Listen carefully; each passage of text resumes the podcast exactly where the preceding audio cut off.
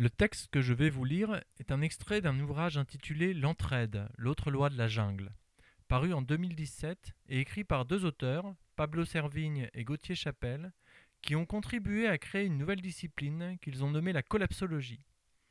Ce terme est construit à partir de l'anglais collapse, qui signifie effondrement, et du grec logos, qui signifie l'étude, le discours, voire la science.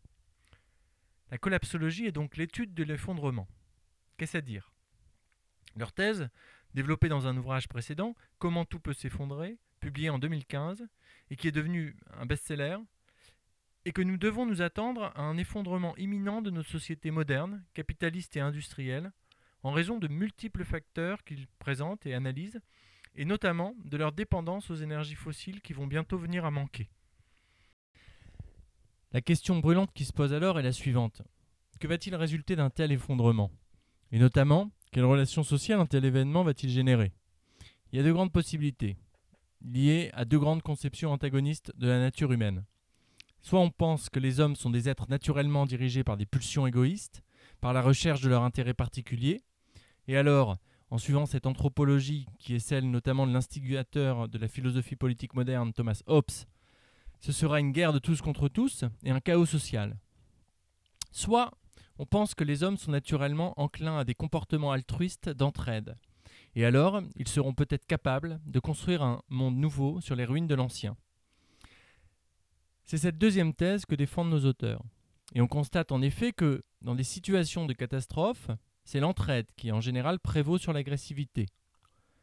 Mais pour cela, il faut que les hommes se mettent au plus vite à cultiver ces comportements pour les avoir confortés au moment où les catastrophes surviendront. Connaissez-vous cette histoire? C'est un mythe des années 80, mais on dit qu'il vient d'une époque bien plus lointaine. Il était une fois la vie, une arène impitoyable où des millions de gladiateurs se battaient et s'entretuaient. Pas de cadeaux, pas de quartier, pas de pitié. L'agressivité était devenue un atout essentiel. C'était une question de survie.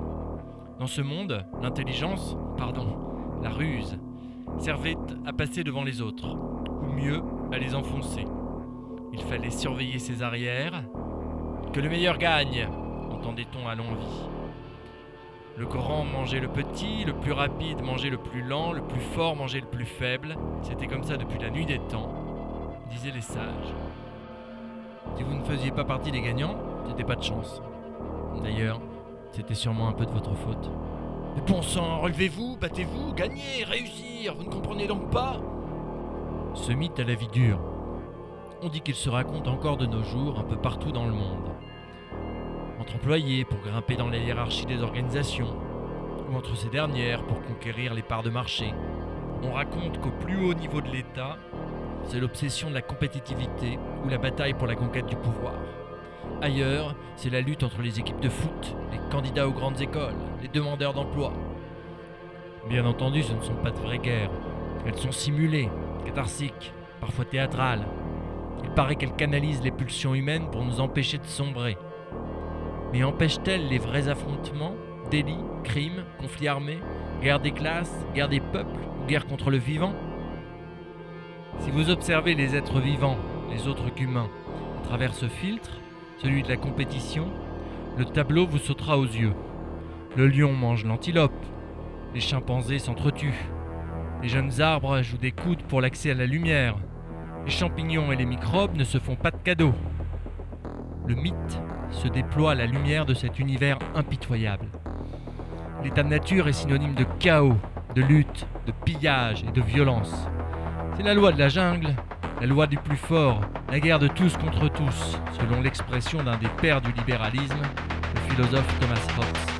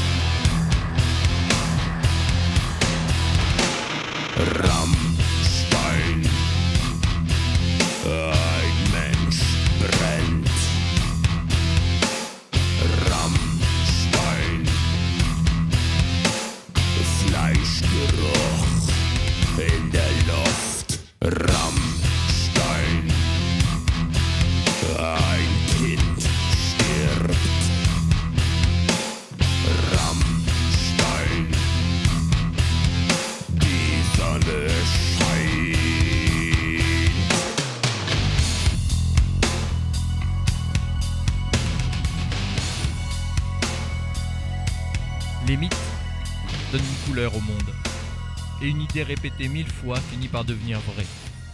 Faites l'expérience autour de vous. Dites que l'être humain est naturellement altruiste, et l'on vous prendra probablement pour un naïf ou un idéaliste. Dites qu'il est naturellement égoïste, et vous aurez les faveurs des réalistes. Depuis le siècle dernier, la culture occidentale, moderne et utilitariste, est effectivement devenue hypertrophiée en compétition, délaissant sa partie généreuse, altruiste et bienveillante, passablement atrophiée. L'entraide Mais qui y croit encore? Parfois elle ressurgit miraculeusement à la faveur d'un fait divers exceptionnel relaté aux 20 heures ou dans une vidéo animalière sur internet visionnée des millions de fois. Fascinant!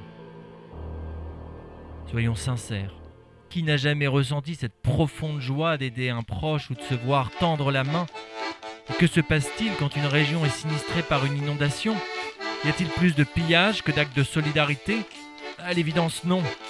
Les voisins se serrent les coudes, d'autres accourent des alentours et prennent des risques insensés pour sauver ceux qui doivent l'être. Des inconnus, à des centaines ou des milliers de kilomètres de là, s'organisent et envoient de l'argent. Plus largement, la sécurité sociale, la redistribution des richesses, l'aide humanitaire, l'école ou encore les coopératives ne sont-elles pas d'incroyables institutions d'entraide? Pourquoi cela nous est-il devenu si invisible? Un examen attentif de l'éventail du vivant, des bactéries aux sociétés humaines en passant par les plantes et les animaux, révèle que l'entraide est non seulement partout, mais présente depuis la nuit des temps. C'est simple, tous les êtres vivants sont impliqués dans des relations d'entraide. Tous. L'entraide n'est pas un simple fait divers, c'est un principe du vivant. C'est même un mécanisme de l'évolution du vivant. Les organismes qui survivent le mieux aux conditions difficiles ne sont pas les plus forts, ce sont ceux qui arrivent à coopérer. En réalité, dans la jungle, il règne un parfum d'entraide que nous ne percevons plus.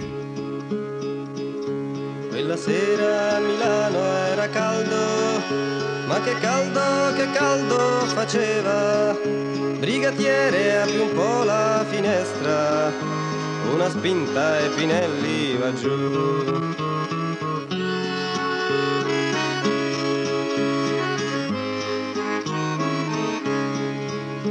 Su quest'ore io ve l'ho già detto, lo ripeto che sono innocente.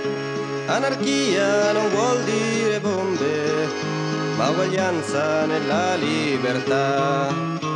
Poche storie confessa Pinelli, c'è il tuo amico Valpreda ha parlato, è l'autore di questo attentato. Ed il complice certo sei tu. Impossibile grida Pinelli, un compagno non può averlo fatto, è l'autore di questo delitto, tra i padroni bisogna cercare. Stai attento, indiziato Pinelli, questa stanza è già piena di fumo. Se insisti, appian la finestra, quattro piani son duri da fare.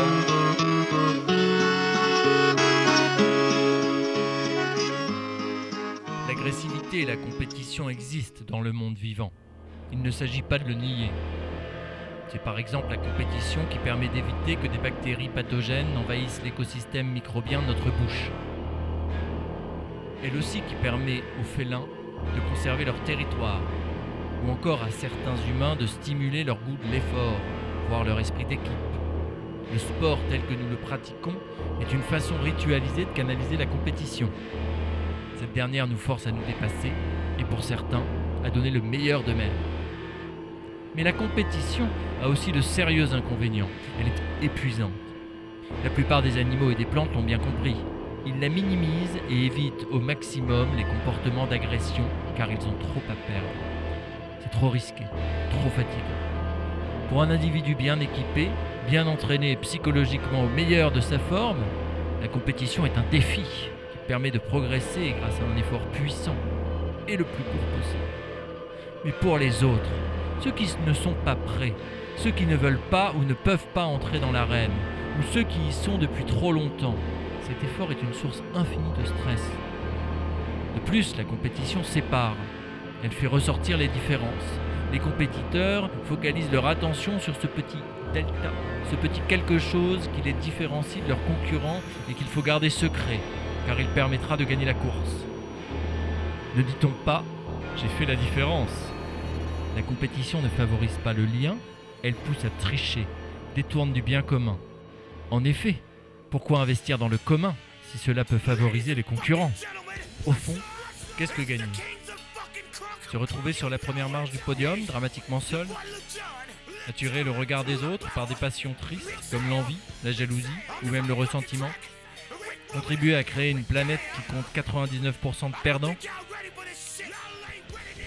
En poussant le culte de la compétition à son extrême et en l'institutionnalisant, notre société n'a pas seulement engendré un monde violent, elle a surtout ôté une grande partie de son sens à la vie. La compétition sans limite est une invitation, voire une obligation, à une course à l'infini.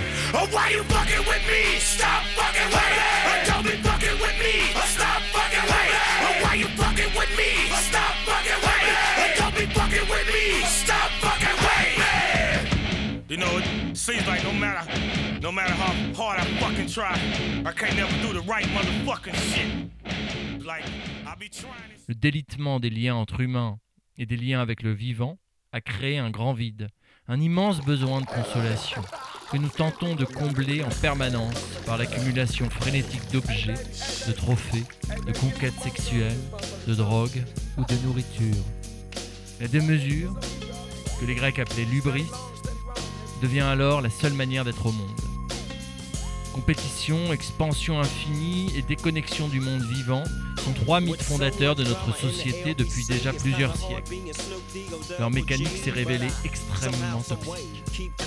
De la même manière qu'une cellule en expansion perpétuelle finit par détruire l'organisme dont elle fait partie, un organisme qui détruit l'environnement dans lequel il vit et empoisonne ses voisins finit par mourir seul dans un désert. Nous avons malheureusement dépassé l'étape du simple avertissement. C'est là notre réalité. Notre rapport au monde a provoqué des basculements irréversibles. Certains systèmes naturels qui constituent la biosphère ont été gravement déstabilisés, au point de menacer sérieusement les conditions de survie de nombreuses espèces sur Terre, y compris la nôtre. C'est sans compter sur la fin imminente de l'ère des énergies fossiles, l'épuisement des ressources minérales, les pollutions généralisées, l'extrême fragilité de notre système économique et financier ou la croissance des inégalités entre pays et du nombre de réfugiés. Nous avons là une situation qui ressemble à un immense jeu de dominos instable, c'est-à-dire aux prémices d'un effondrement de civilisation.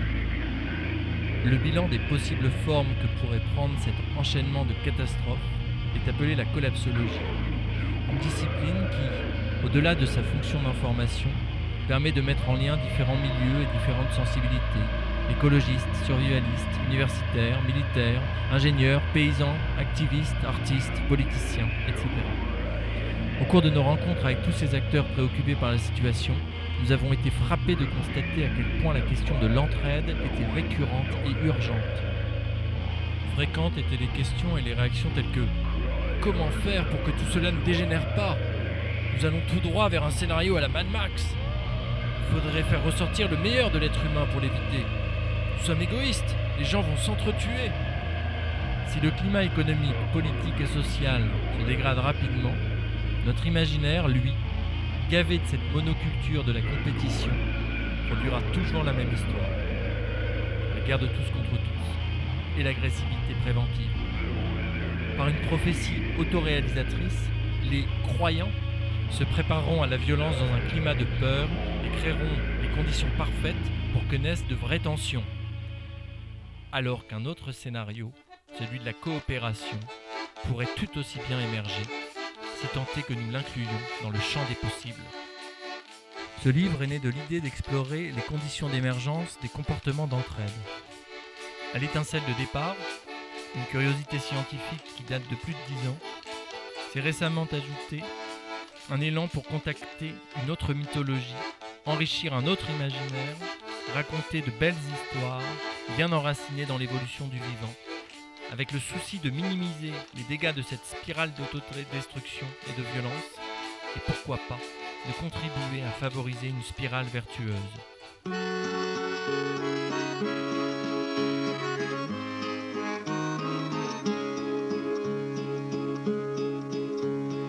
Sera a Milano era caldo, ma che caldo, che caldo faceva.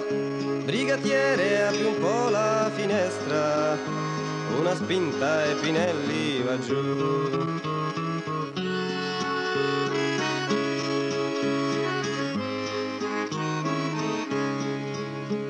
Quest'ore io ve l'ho già detto, lo ripeto che sono innocente.